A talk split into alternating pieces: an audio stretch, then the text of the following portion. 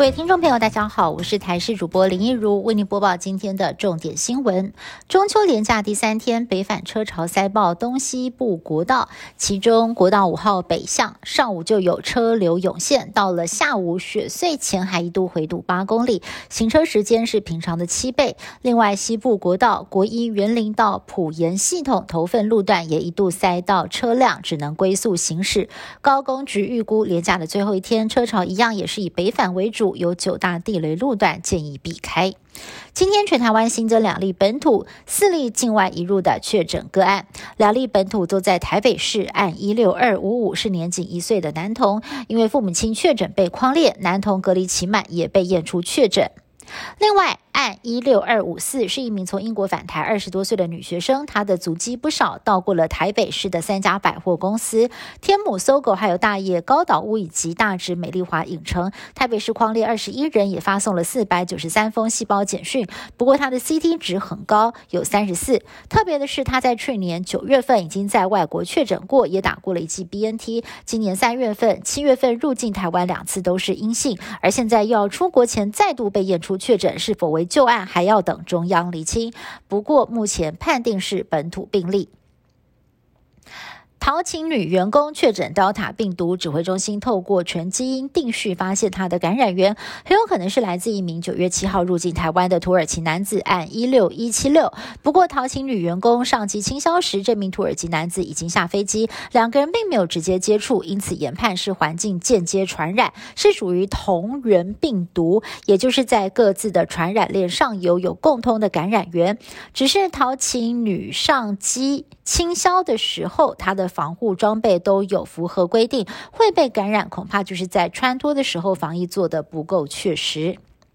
中秋连假后，首批克制化 BNT 疫苗渴望到货，永林基金会证实，这批 BNT 疫苗已经在等待起运，但因为航班满载，还在协调当中，眼看。疫苗九月底、十月初进入盛打期，医师苏义峰也分享了英国牛津大学的研究，指出 A C 疫苗两剂间隔时间越久，尖峰抗体越高，但是 B N T 相反，两剂间隔的时间拖越长，抗体反而会降低。因此建议 B N T 疫苗两剂的间隔不要超过两个月。但是对于 B N T 第二剂施打规划，指挥中心担心疫苗到货时程有变数，不敢太早给答案。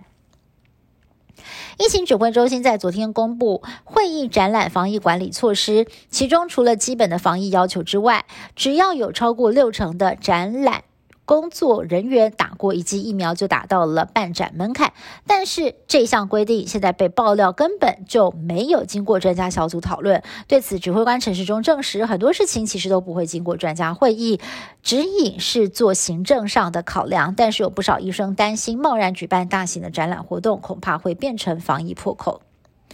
菲律宾将在明年五月份举行总统大选，竞争已经是越来越白热化了。曾经夺下八个世界拳王金腰带的菲律宾拳王巴乔，在十九号也宣布要投入明年的总统大选。他是现任菲律宾参议员，与总统杜特地同属一个政党，但巴乔无法接受杜特地亲中的立场，也曾经揭发杜特地政府的贪污腐败。如今拥有高知名度，也深受民众喜爱的巴乔表态参选，恐。怕将加深执政党内部的矛盾与裂痕。北京环球影城在今天盛大开幕了，再加上当地正逢中秋连假，大批的民众不畏雨势，一大早就在园区外大排长龙，迫不及待的想要入园体验。外界预估，北京环球影城开幕之后，每年将吸引一千五百到两千万人次的游客，营业额上看台币一千亿到一千三百亿元。以上新闻是由台视新闻部制作，感谢您的收听。更多新闻内容，请您持续锁定台视各界新闻以及台视新闻 YouTube 频道。